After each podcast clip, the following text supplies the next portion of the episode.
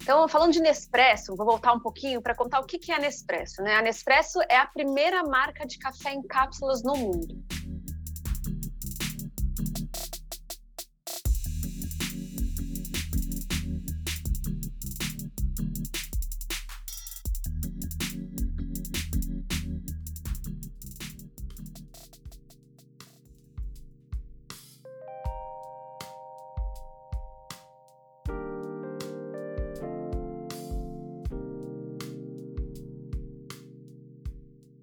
Fala pessoal, como é que estão todos vocês? Hoje vamos ter um papo com a Cecília. Uh, vamos conversar também, trazer um pouco da história da Nespresso, falar um pouco de sustentabilidade, como é que a empresa vem encarando uh, essa adaptação ou de repente algumas mudanças, alguns hábitos que já tem, mas agora estão externalizando mais para o público. Cecília, seja muito bem-vinda como é de costume aqui no podcast, a gente gosta muito de saber quem é que está por trás, quem é, quem é que fala, por, de onde é que vem, por que, que esse apego com sustentabilidade, por que, que chegou nesse, nesse cargo, e também contar um pouco rapidamente, obviamente, uh, da parte da Nespresso. Seja muito bem-vinda. Bem-vinda. Oi, Wagner, tudo bem? Tudo. É, obrigada pelo convite. Sou uma pessoa muito apaixonada pela área que eu trabalho. É, acho muito porque está ligada com os valores que eu acredito. Então é muito legal você querer saber também, né, um pouco mais de como eu cheguei até aqui, né, como que eu vim parar neste mundo de sustentabilidade. Então Vou contar um pouquinho, né? É lógico, vou começar com o que eu sou hoje. Então, hoje eu sou responsável por sustentabilidade na Nespresso, mas tenho uma carreira bastante diversa, né? Então, eu comecei a, a, a minha faculdade foi de engenharia de alimentos, então eu sou uma engenheira formada. Trabalhei apenas dois anos na área técnica, com a, a área de regulamentação, é, compliance na área de alimentos. Depois, eu migrei para marketing. Trabalhei seis anos em marketing aí em duas empresas diferentes, fiz uma pós-graduação em marketing e aí rolou uma crise existencial. Né? Na época eu vendia, eu trabalhava com uma marca de maionese e rolou aquela crise existencial, né? Ai meu Deus do céu, será que eu vou vender maionese pelo resto da minha vida? E aí eu fui atrás de, né, de, tive uma, tive um privilégio grande de ter uma pessoa da minha família, que é o meu pai, ele já era consultor de sustentabilidade. Então nós começamos a trabalhar juntos, temos uma, tínhamos uma consultoria juntos de sustentabilidade.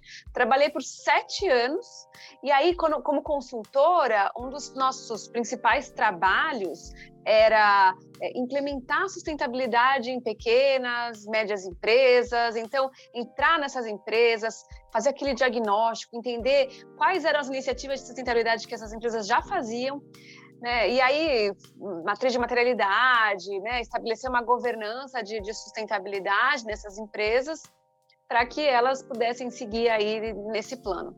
Durante esse tempo de, de consultoria, eu ainda fiz um mestrado, né? Eu fiz um mestrado numa faculdade de administração da USP, com uma linha de pesquisa voltada à gestão de stakeholders, então, que é um, um, um, braço, né, que faz parte da sustentabilidade, essa questão muito importante e relevante da gente, de, de, temos que escutar as demandas dos nossos stakeholders, então minha dissertação foi muito voltada para isso até que no começo de 2020, logo antes da pandemia, eu tive a oportunidade de participar desse processo de seleção para é, entrar na Nespresso e estou aqui, né, nesses dois anos e cinco meses.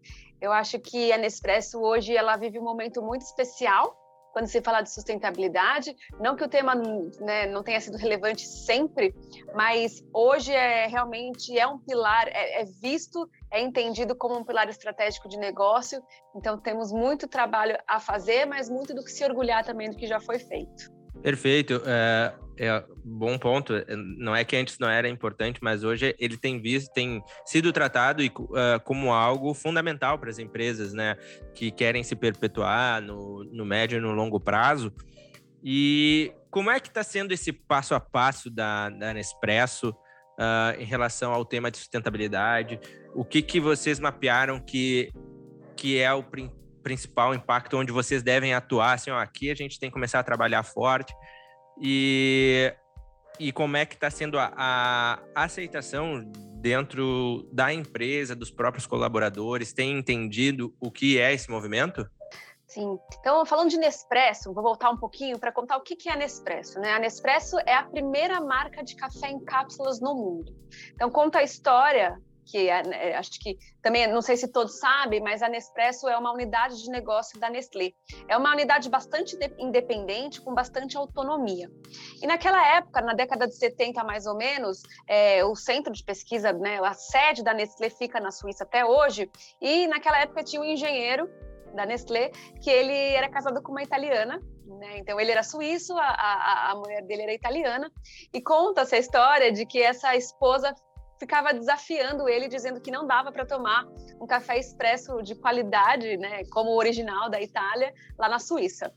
Nessa com essa com essa ideia aí, ele é o inventor, eu acho que esse é um super case de intraempreendedorismo, inclusive. Eles começaram nessas visitas que eles faziam à terra natal da esposa a visitar algumas cafeterias e ele começou a observar a forma como os baristas preparavam os cafés expressos na, nas cafeterias da Itália, principalmente de Roma, nas principais cafeterias. Ele te, nessa, te, é, teve algumas observações, observou a forma como o barista colocava aquele filtro, sabe, aquele cachimbo que vai na máquina de expresso.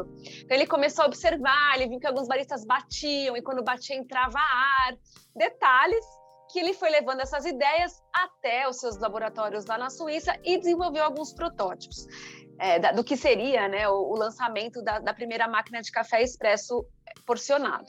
Isso era mais ou menos na década de 70 e o lançamento da, da marca Nespresso só aconteceu em 1986, quase 16 anos depois por N razões, por prioridade de negócio, né? A Nestlé também já tinha ou tem até hoje marcas de café importante, mas a, a, o lançamento em si aconteceu em 1986 na Suíça, com dois conceitos principais, né? O primeiro é que qualquer pessoa em qualquer lugar poderia, ao toque de um botão, preparar um café expresso de qualidade. Então, a pessoa em casa poderia realmente fazer o seu café expresso.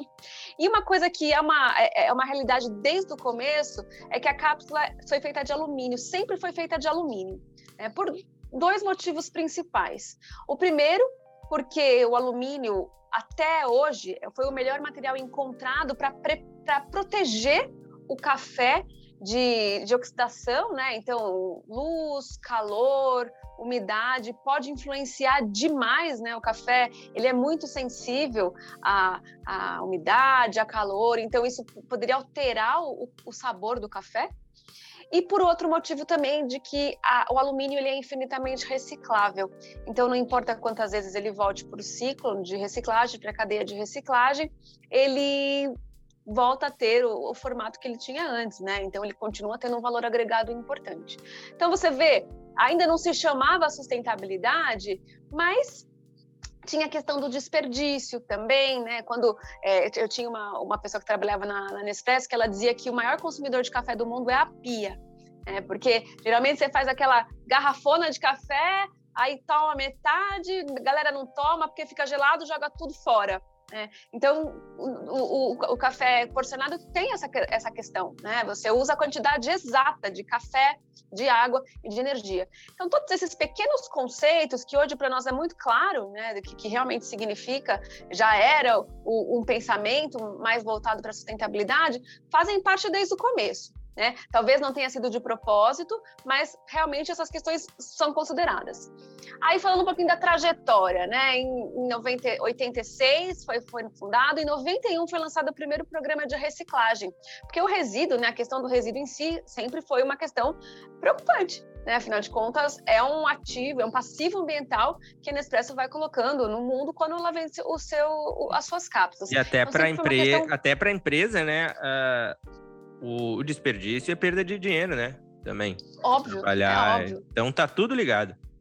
Tá tudo ligado, não tenha dúvidas. E aí, né, então falando assim, o primeiro programa de reciclagem foi lançado cinco anos depois da fundação da Nespresso, do lançamento da marca, então foi em 91, foi lançado na Suíça. A marca veio para o Brasil em 2006, então a gente está completando 16 anos de, de, de, marca aqui no país. É, e, cinco anos depois, 2011 a gente lançou nosso nosso primeiro programa de reciclagem aqui no país. Então a gente já recicla há muito tempo. Aí quando a gente fala de prioridades, né? Se você perguntar para uma pessoa, uma pessoa que não seja letrada em sustentabilidade, digamos assim, né, um, um consumidor, o que, que você acha que é a principal questão de, é, de, de sustentabilidade para Nespresso? É, para mim é muito claro que ele vai falar que é o resíduo, né? É, é a cápsula, é o lixo que, né, que, que, que, que ele vai, vai gerando. Com a pandemia ficou mais evidente, porque as nossas boutiques fecharam, é, não tinha como levar as cápsulas para né, a gente conseguir reciclar, e aquilo foi se acumulando. Então, sim, é, a, a, questão da gestão do resíduo é uma questão extremamente relevante para a Nespresso, não tenha dúvida. Então, ela entra num pilar que a gente chama de circularidade. Então, nós cuidamos da circularidade. Então, entra sim a questão de reciclagem, que continua sendo uma questão fundamental para a gente. Eu falo que é uma obsessão para Nespresso. É, mas também, isso foi uma coisa muito interessante, porque antes de 2020, nós, nós tínhamos uma estratégia de reciclagem que nós chamamos de Depositive Cup, a xícara positiva. Né? Uma xícara de café pode trazer um impacto positivo para pessoas e para o planeta. E antes, a gente falava que um dos pilares era a gestão responsável do alumínio. Então, reciclagem, né, a origem do alumínio tal. Hoje, a gente não fala mais de só do alumínio, a gente fala de circularidade. É óbvio que a questão da reciclagem é um, uma questão extremamente prioritária para a gente, mas quando a gente fala de circularidade, a gente abre o escopo, né?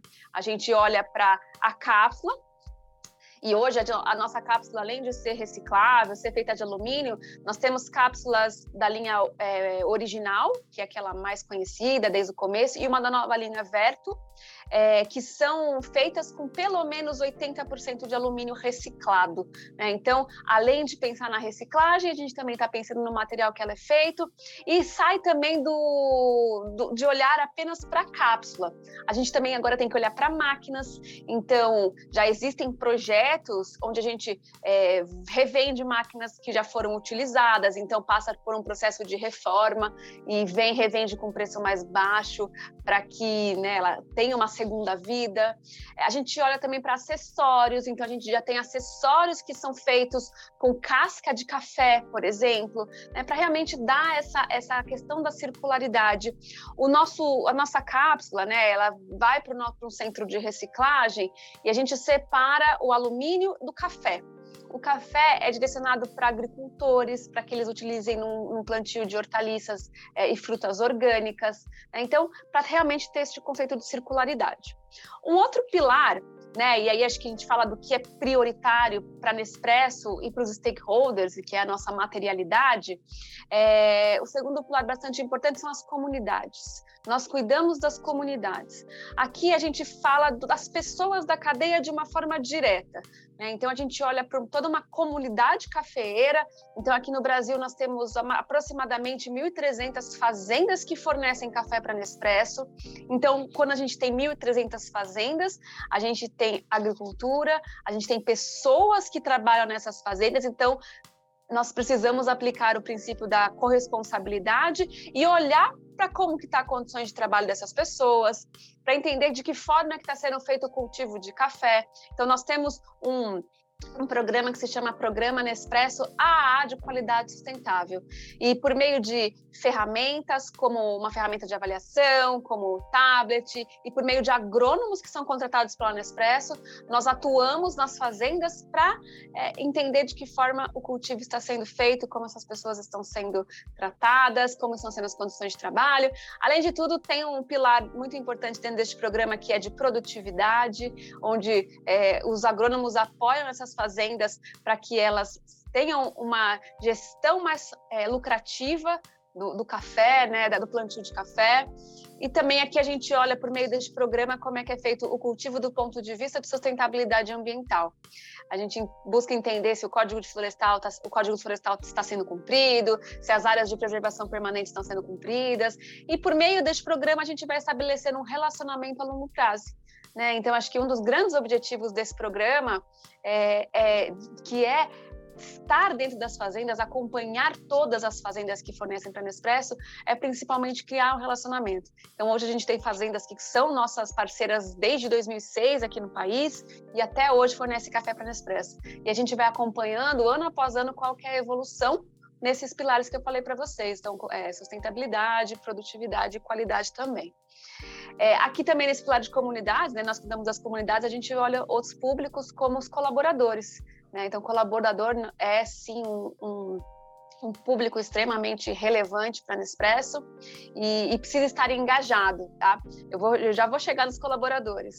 E um outro pilar extremamente importante para a Nespresso é o pilar do clima. Acho que como não, deixar, não poderia deixar de ser, todas as grandes organizações precisam estar muito, grandes e pequenas organizações no caso, precisam estar muito, é, ter uma metas ter um caminho muito bem estabelecido para que os seus é, impactos relacionados aos efeitos das mudanças climáticas, né, é, estejam muito, é, é que haja um plano para que esse impacto seja mitigado e até traga um impacto positivo nos próximos anos.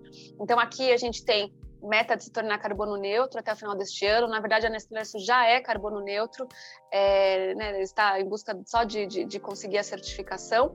Mas aqui, né, eu acho que tornar carbono neutro é só o primeiro passo nessa jornada de se tornar net zero, né, que é zerar as nossas emissões líquidas, neutralizar as emissões líquidas. E aqui é um caminho bastante importante que tem que visa ter mudanças estruturais em transporte, em é, energia, né, fornecimento de energia renovável, para que a gente consiga até 2050 zerar. Essa meta de 2050 é uma meta em conjunto com a Nestlé. Então, toda a operação Nestlé vai ser net zero espero que antes de 2050. É, só para trazer na, na, linha do, do agro, é, essa parte de, de, relacionamento que vocês vêm fazendo e vêm preservando, é, com, com, com agricultor, às vezes, às vezes, claro, tem o pessoal já de, de grande porte e tudo mais, mas às vezes tem o médio agricultor. Como é que vocês trabalham, como é que eles aceitam essa parte de falar de sustentabilidade para eles? Como é que é a percepção da Nespresso em relação a, a, a esse setor? Olha, aqui, né, pra, na Nespresso, a gente, no Brasil, a gente tem 1.300 fazendas fornecedoras e no mundo são mais de 110 mil fornecedores também. Eu digo pelo Brasil, todas as fazendas precisam fazer parte do programa AAA, tá? Então, isso é uma exigência da organização.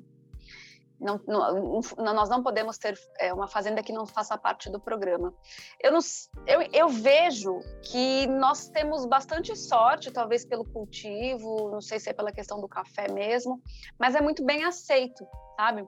Inclusive, nós temos algumas fazendas já, já temos 10 fazendas aproximadamente, que já estão indo além né, que já estão aplicando práticas de agricultura regenerativa, por exemplo, que é o grande futuro, né, eu acho que é a grande esperança é, de, de, mitigar as emissões no, na, na, no setor da, da, da, agricultura, porque com a aplicação de muitas técnicas a gente vai é, tem o potencial de reduzir a utilização de fertilizantes nitrogenados, por exemplo, de defensivos agrícolas, herbicidas, além de oferecer mais resiliência para o cultivo né?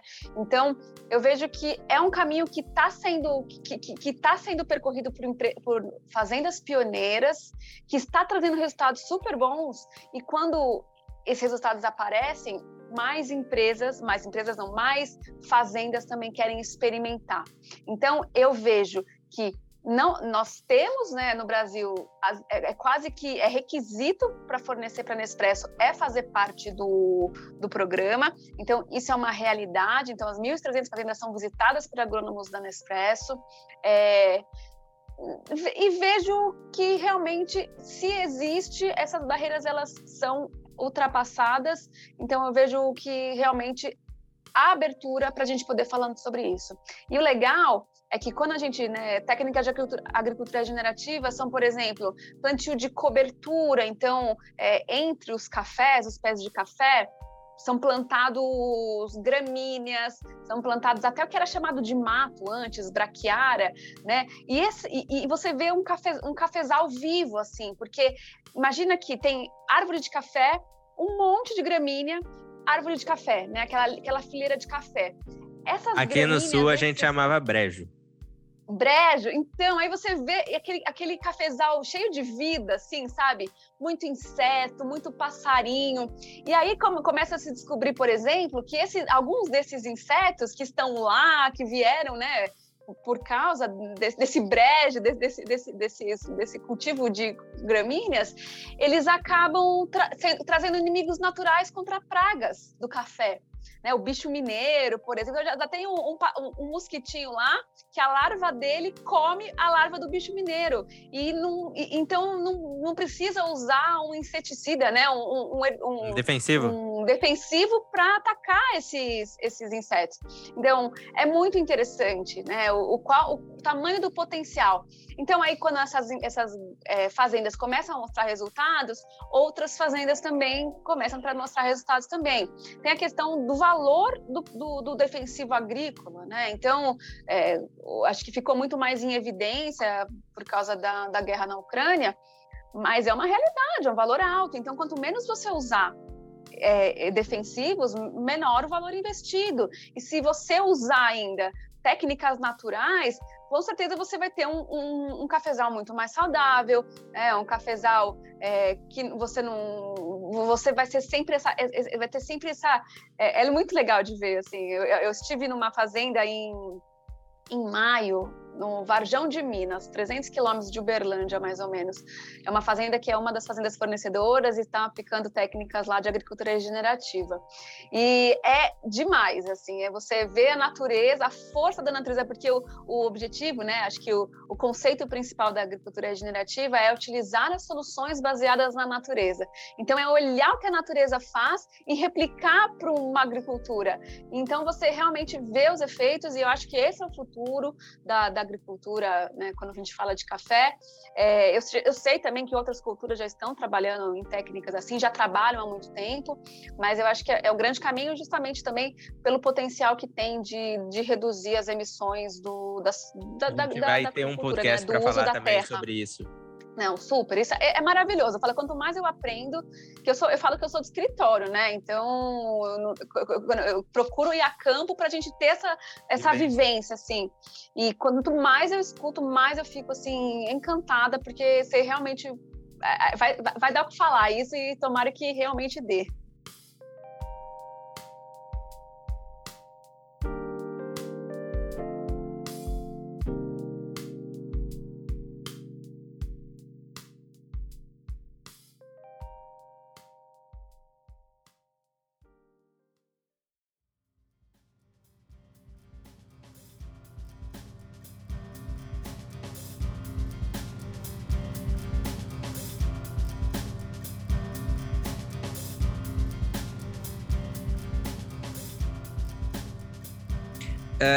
Como é que daí fica a parte que a gente entrar dos colaboradores ali? E aí, para a gente entender a, a, questão da adesão, do entendimento por parte do, de quem também está aí fazendo acontecer no dia a dia. É, você sabe que o, o, meu, o meu mestrado, ele foi a tese, né, o objetivo da tese era desenvolver uma ferramenta para mensurar o desempenho social corporativo, né, o desempenho social de uma organização.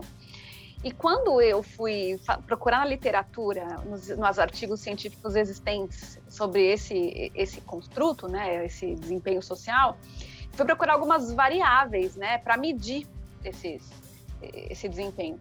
E aí, quando a gente olhava dos cinco stakeholders principais, então tinha comunidade, fornecedores, clientes é, e, e, colaboradores, era um, o colaborador tinha metade dos, do, do, dos critérios, das variáveis para avaliar. Isso para mostrar, então, assim, de 50 variáveis para todos os stakeholders, 25 era só para o colaborador. Isso tudo para mostrar o quanto o colaborador é importante quando a gente fala do desempenho de sustentabilidade, desempenho é, social, ambiental de uma organização. Então, eu sempre tive isso para mim, né? E então eu levo isso, né, como responsável por sustentabilidade, eu levo o engajamento do colaborador a coisa mais importante do mundo. E para ele estar tá engajado, ele tem que saber o que a gente faz, e, e, realmente ver verdade no que a organização faz como um todo, né? Então, eu, eu acho extremamente relevante isso. E aí, né, quando a gente olha, é, assim, vamos pensar no básico, né? Eu preciso que o, os colaboradores, principalmente, imagine que se a Nespresso tem aproximadamente 700 funcionários, né, colaboradores aqui no país, a maioria tem contato com o público, é, tem contato com o, o, o, consumidor que vai numa boutique Nespresso comprar seu café, ou um cliente da linha profissional que compra café para o seu restaurante, para o seu escritório. Então, uma grande parte fala direto com, com, esses, com esses clientes. E eu preciso que esses colaboradores estejam engajados, acreditem no que a Nespresso faz, seja realmente, né, é, até entenda é, o, o que, que, realmente na, na, na, na Nespresso é, existe é, cuidado com eles, né, com a gente que é colaborador, em termos de plano de carreira, plano de saúde, né, benefícios, enfim, mas que também eles acreditem, todo mundo acredite que o que a gente fala em relação à reciclagem, em relação a carbono neutro, em relação a tudo, é, seja verdadeiro. Porque são eles que vão levar esta mensagem para muitos dos nossos colaboradores, dos nossos clientes, né, para os nossos é, consumidores. Perfeito. Eu, eu vejo muito desse, dessa, dessa linha, né, que a empresa ela tem que partir dela, instruir, mas uh, tem que passar muita verdade para que quem esteja ali ela compre essa mensagem, porque não adianta eu dizer não, vou fazer isso, só que o meu colaborador não entender isso. Ele não fazer isso porque não, não adianta, não vai ser, não vai replicar. Eu, eu digo que lá na empresa, uh, fora o podcast eu também tenho uma, uma empresa, sempre gostei dessa pauta então, para mim, sempre uh, foi uma coisa que foi muito verdade e automaticamente, uh, por uh, o pessoal me ver no dia a dia, não simplesmente dentro da empresa, isso fez eles comprar essa ideia. Muitos que não, não tinham, não levavam da, da ah, isso é importante, começaram a entender porque daí a gente saía para conversar, saía e viam que realmente não era algo da boca para fora, nem para mostrar para ninguém, era realmente eu me importo e eu acho que também tem uma oportunidade de negócio muito grande se a gente souber aproveitar. É, eu digo que uma, é, uma métrica de sucesso da minha função é quando um colaborador de uma área, uma área de transportes, né, uma área de qualidade, me, me vem a me contar que ele estava lá fazendo uma concorrência de empresas para transportar, para ser, serem transportadoras, e tinha lá no, no contrato que era necessário que a empresa fizesse logística reversa, ou que o combustível seja renovado. Porque é, a, a, minha posição é extremamente importante, mas as pessoas precisam levar esse, esse conteúdo, nessa né, mentalidade de sustentabilidade para as atividades que eles estão fazendo. E como que a gente faz isso? Para Nespresso, aqui no quando fala de mercado Brasil, eu acho que nós estamos é, num momento de transição, né, para realmente, né, é, é, é, uma, é uma empresa que é madura já, mas tem muito que evoluir, principalmente quando a gente fala de mercado. Né? E aí, para mim, uma das dos grandes pontos de virada para que realmente né, fizesse sentido, fizesse diferença, quando a gente comece a ver que as pessoas falam mais de sustentabilidade, levem mais essa informação, né, essa mentalidade nas suas atividades, foi quando a gente alinhou a nossa estratégia de sustentabilidade com uma estratégia de comunicação interna.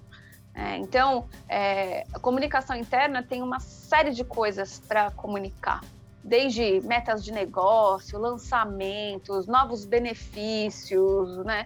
Então, quando a gente coloca a sustentabilidade como um tema que vai fazer parte da estratégia de comunicação interna, ajuda muito porque nos ajuda a falar de sustentabilidade na época certa, com frequência, né, com consistência. Então, isso é, foi muito importante.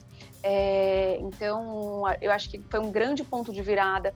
A gente começou a fazer iniciativas, né, como uma campanha interna de reciclagem, então, premiar os, os colaboradores que reciclavam mais. É, é, a gente fez vídeos para falar. É, recentemente, a gente teve um, um, um, anúncio que foi extremamente importante para a Nespresso, que foi a conquista da certificação como empresa B. Ah, é, exatamente. Peguei o microfone para falar sobre isso.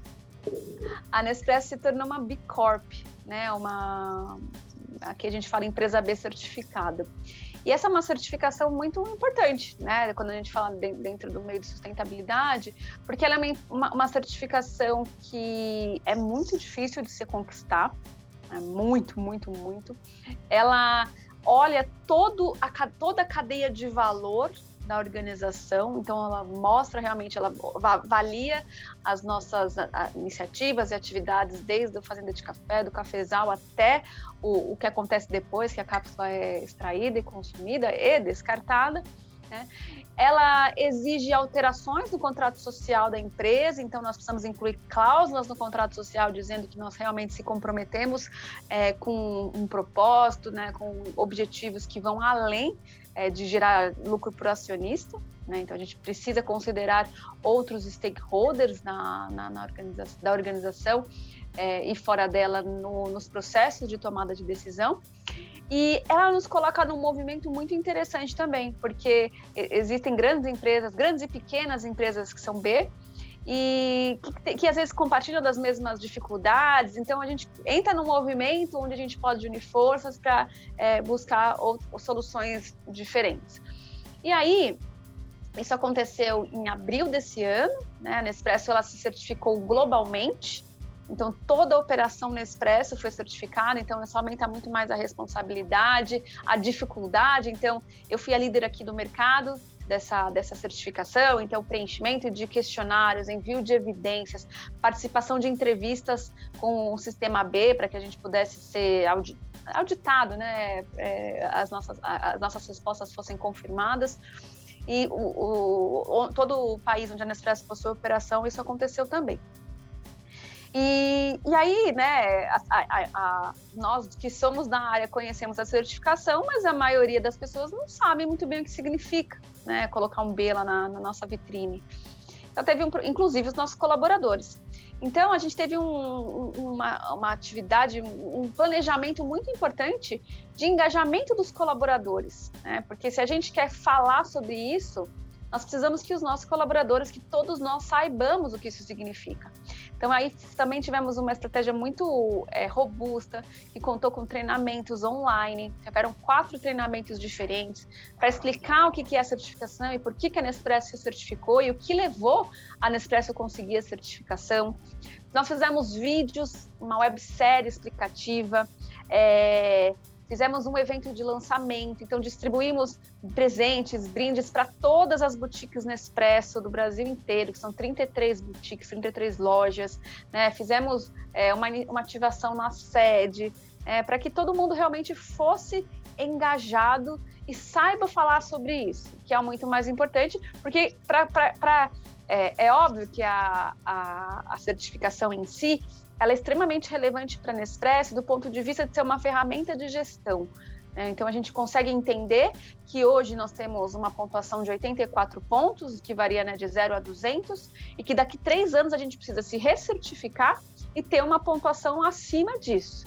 É, então, isso nos ajuda a entender quais são as nossas falhas, onde a gente pode melhorar, onde a gente precisa manter né? Então, do ponto de vista de sustentabilidade, para mim é extremamente relevante como uma ferramenta de avaliação e de, e de monitoramento, mas também ela é uma ferramenta importante de diferenciação.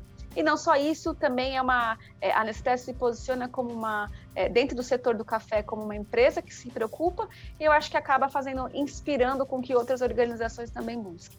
Né? Então, acho que é muito difícil, mas traz uma série de benefícios e o legal é que qualquer empresa de qualquer tamanho pode buscá-la, a certificação também.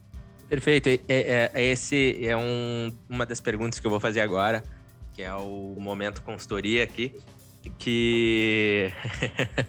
só, só tomando meu cafezão aqui, ó. Vamos lá.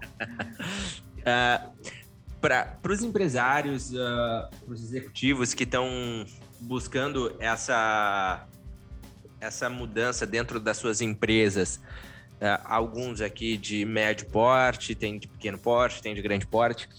Uh, muita novidade, tem algumas empresas que eu presto, eu presto algumas mentorias uh, e consultorias. eles de grande porte não, ainda não, não entenderam muito bem o movimento, para que de repente possa cortar caminho, vamos botar entre aspas. Quais são as principais dificuldades que vocês vieram a encontrar como empresa, uh, ah, para que de repente tu pode passar para o pessoal dizer, cara, olha, isso aqui vocês dá para a gente andar assim? O que que, uh, como é que tu pode ajudar ou dar alguma dica para esses empresários e executivos que estão trilhando esse, esse caminho? É importante saber onde vocês estão no momento, né? Onde as organizações estão no momento. Então, entender qual que é o nível de maturidade, o que já foi feito de sustentabilidade. Então, é, co começar até com a própria ferramenta do Sistema B, porque a análise de impacto, né, o Business Impact Assessment, ela é, se você entrar lá no site do Sistema B Brasil, a gente tem acesso à ferramenta e consegue fazer a, o preenchimento do questionário. Então, dá para entender o que é feito, o que não é. Mas, assim, eu voltaria atrás, entender, faria meio que um diagnóstico, sabe? De repente, buscar uma metodologia da GRI, que é a metodologia de, de que é a diretriz de é, desenvolvimento de relatórios de sustentabilidade, por exemplo, é, para fazer uma materialidade, entender é, quais são as prioridades relevantes tanto para o negócio quanto para os stakeholders, né? Porque não tem como a gente atacar todos, tudo, né? Todas as questões de sustentabilidade, todos os temas é, cobertos pelos 17 Objetivos e, de Desenvolvimento. E sempre bom dizer que cada empresa também tem seu impacto. Uma empresa de uma rede hoteleira, o impacto é diferente de uma transportadora. Então, não podem olhar faz, querendo fazer os mesmos movimentos, né? O que serve para um não é, às vezes, o principal para o outro. Exatamente isso. E aí, depois que entender quais são esses pontos materiais que são mais relevantes, que causam mais, maior impacto, precisa ver o que é feito. Né? De repente, tem um. O que eu mais vi na minha vida de consultora é, empresas que têm várias iniciativas, tudo perdida, né? Tudo largada, assim. Mas quando você vai colocando nos potinhos corretos, você vai ver, às vezes, que a empresa faz bastante coisa numa área, mas em outra área precisa fazer. E a partir disso, entendendo o que é material, o que é já é feito, né? entender os gaps, né? onde é, precisa ser é, o que precisa ser endereçado, o que precisa ter iniciativa, aí sim é possível construir uma, uma, uma estratégia. Né? E aí, ferramentas como o, o, o Business Impact Assessment, da, né, a análise de impacto de negócios da, da B Corp, a, as diretrizes do, da GRI, o, até o Instituto Ethos, né, que tem os indicadores Ethos, também pode ser uma ferramenta bastante importante para começar e para achar esse direcionamento. Né? Colocar no papel ter com certeza, a, acho que para mim é a parte, talvez uma das mais importantes, que é o engajamento da liderança. Né? A liderança precisa estar engajada. Se não tiver Buscar pessoas qualificadas para isso, né? Não querer inventar. Isso. Ah, não, agora é, é isso Exato, às vezes acelera, né? Às vezes até acelera isso. E a, engajar a liderança e comunicar para todo mundo, sair para fazer, né? Eu acho que não dá tempo mais de esperar. Não é um não, não é só um diferencial de comunicação, né? faz diferença na comunicação, faz, na reputação faz, mas não tem como uma empresa sobreviver sem ter sustentabilidade como um dos seus pilares estratégicos. Né? Eu acho que é, é super importante, não precisa começar gigante, mas precisa começar. Né? Até porque uh, em breve, se hoje ainda você não é cobrado, em breve você será cobrado ou pelo seu fornecedor, ou pelo seu cliente, ou até mesmo pelo seu colaborador. Até se você quer reter talentos, uh, olhar para a sustentabilidade é justamente pensar nesses três pontos. Vou abusar e vou entrar numa pergunta, numa outra pergunta, que é o seguinte: para quem quer atuar na área de sustentabilidade, que, que ah, eu tô, tô começando a mapear, tô vendo que está tendo diversas oportunidades. Hoje, se eu abro no LinkedIn, aparece, nossa, analista disso, daquilo, uh, gerente. O que, que precisa fazer para que eu, eu entre nesse, nessa nova área que vamos botar como nova, mas e que está sendo tão procurada por diversos setores, diversos uh, perfis de pessoas para que possa engajar na área de ESG também? Hum, eu acho que um caminho fácil, mais fácil, né? Quando você, precisa, você quer fazer uma transição total, para você entrar no mercado de trabalho, você tem que ter alguma conexão com o tema, né? Então, com certeza, é, estudar, né? Talvez fazer, tem muita opção aí de cursos de sustentabilidade. É, o curso é importante não só pelo conteúdo em si, mas também por te, se, te conectar a pessoas dessas áreas, né? Então eu acho que é um caminho interessante. É, entender o que você quer fazer, né? Então eu acho que quando é, eu estava começando ou quando eu queria voltar, sair da consultoria para voltar a trabalhar no mundo corporativo, eu comecei a procurar pessoas que trabalhavam nessa área e entender o que, que tinha na descrição dela no LinkedIn né, e entender. Mas a gente vê muitos caminhos, como economia circular, a gente vê muito caminho em relação a carbono neutro, neutralidade de carbono, net zero, é, gestões estratégicas. É um momento muito mais feliz do mercado, né? Há 10 anos atrás, quando eu comecei, era muito abstrato essa questão da sustentabilidade, né? Então, as empresas, a primeira coisa que elas cortavam quando estava em crise era investimento em sustentabilidade. Muito hoje, visto como custo, né, nas empresas. Muito visto como custo. E hoje, na verdade, tem muitas empresas que já vêm, né, como possibilidade de redução de custo, é, ganho, né, ganho de eficiência, ganho de eficiência, né? Então, entender um pouco o que, você, o que você tem mais afinidade. Então, de repente, uma pessoa que trabalha em marketing, ir para uma área de comunicação para sustentabilidade talvez seja mais fácil a transição, né? Tem que, tem que traçar esse caminho da, da transição. De repente, a empresa que você já trabalha em qualidade já tem uma área de sustentabilidade, então entender como faz para migrar para lá. E uma outra coisa que eu vejo também super importante é contar para o máximo de pessoas possíveis que você quer fazer a transição né? Mas pessoas que sejam da área. Então, de repente, agora está cheio de eventos novos, né? Aí voltados para sustentabilidade. Verificar quem são as pessoas mais, mais né, de renome. Hoje tem muito mais pessoas de renome, isso é muito legal. Mas tentar se conectar com pessoas da área. De repente, uma universidade, né? Você está em, você tá em Porto Alegre, né? Eu tô. Uh, e até só para pegar um gancho disso que tu tá falando, eu, eu uso muito meu, meu Insta para falar sobre sustentabilidade de negócios, né? E hoje, inclusive, eu fiz um, um stories falando disso. Foi para o ar também o podcast que eu fiz com, com a Ambev, uh, em relação à parte de, do, dos movimentos deles. E eu digo, uh, às vezes as pessoas, hoje com as mídias sociais, a gente está muito conectado, né? muito. Por exemplo, como é que a gente falou? LinkedIn. Como é que eu, eu, às vezes eu abordo outras pessoas? LinkedIn. Ah, daí, claro, obviamente depois um já conhece o outro. Ah, Wagner, fala com fulano, vou te passar o um e-mail. Daí começa a ter as conexões. Mas hoje a gente tem as mídias sociais que nos possibilita a conversar Chegar perto das pessoas. Exato, e com gente é. que de repente tu não teria acesso uh, se não existisse as mídias sociais, a não ser que tu fosse viajar, pegar um avião. Então, tem N possibilidades hoje da gente começar a se conectar, entender um pouco mais. Hoje no YouTube tu encontra muita informação de conteúdo também.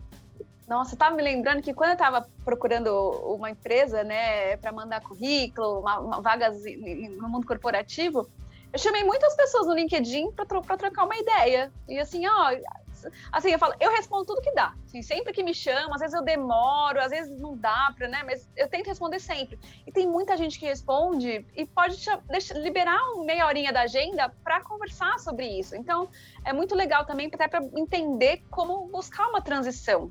Eu fiz muita conexão no, no LinkedIn, até visando o, o meu negócio, que era eu chamava a pessoa e falava: olha, uh, eu gosto de bater um papo, fazer uma videoconferência para exercer o network e tal. E rolava muito. E aí, nisso, comecei a me conectar também com muitas pessoas, claro, do perfil que eu estava buscando.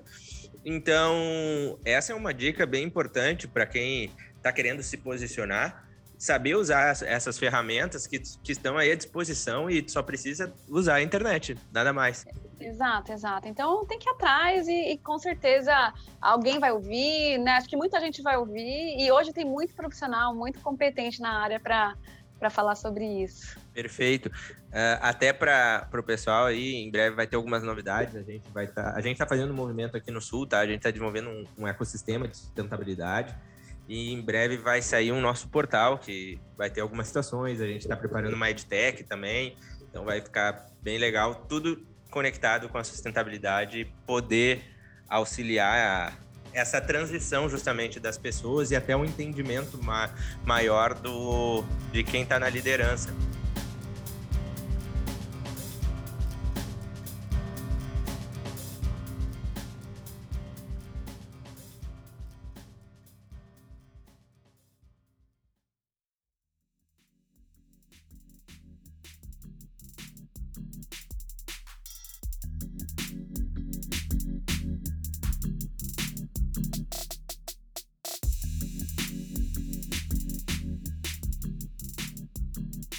Agora, assim, a gente está indo para a parte final.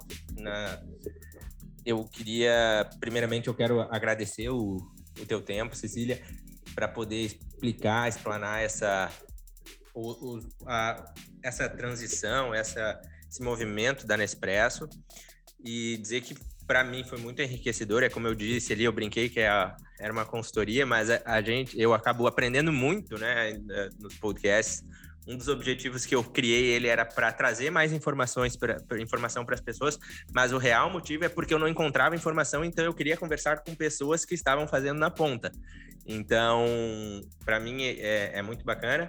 E se quero deixar o microfone aberto, se tu tem algum ponto que eu não falei, tu acha legal de falar, e também uh, deixar os teus contatos, se tu quiser, para quem quiser conversar contigo. Uh, e também, se tu quiser me mandar umas cápsulas, eu aceito aqui. Aproveitar, né? Estamos aqui mesmo. Já estamos aqui, né? Wagner, eu que agradeço o convite. Eu adoro falar sobre o assunto. Eu acho que quanto mais pessoas falarem sobre o assunto, levarem a mensagem, mais a sustentabilidade vai estar em todos os cantinhos aí, em todas as organizações, sociedade civil, pessoas. Né? É, eu, eu, sempre gosto de dizer também que a gente tem que é, olhar a sustentabilidade de forma ampla. Às vezes a gente fica muito focado nas coisas mais é, mais fáceis de entender, né? Um lixo reciclável, a canequinha, né? Tirar o copo, o copo de plástico, colocar uma caneca, tudo isso é sustentabilidade, sim. Mas a gente tem muitas, é muito amplo tudo que a gente pode trazer. Então, questões de diversidade, é, condições de trabalho das pessoas, as pessoas estão felizes dentro do, da sua empresa. Isso é tudo é sustentabilidade. Olhar para o seu fornecedor, engajar seu fornecedor. Então, é muito amplo, tem muito espaço para se trabalhar e e no futuro, acho que nem futuro, já é presente, daqui para frente, sustentabilidade tem que estar tá na boca de todo mundo. Eu agradeço, eu estou no LinkedIn como Cecília Seravalli, é, Cecília C-E-C-I-L-A, o Seravalli é S-E-R-A-V-A-L-L-I. Me adicionem, me chamem para tomar um café virtual, que se possível, se puder, eu tomo. Por, por enquanto só virtual, né? Porque a gente está longe, mas. Não, em breve. Uh, então tá, muito obrigado. Pessoal, vocês que ficaram até o final, agradeço. Curte aí, tem agora o Spotify tem uma estrelinha, então dê estrelinha para que a gente possa chegar aí em mais pessoas. Tá bom? Nos falamos, Cecília, muitíssimo obrigado mais uma vez.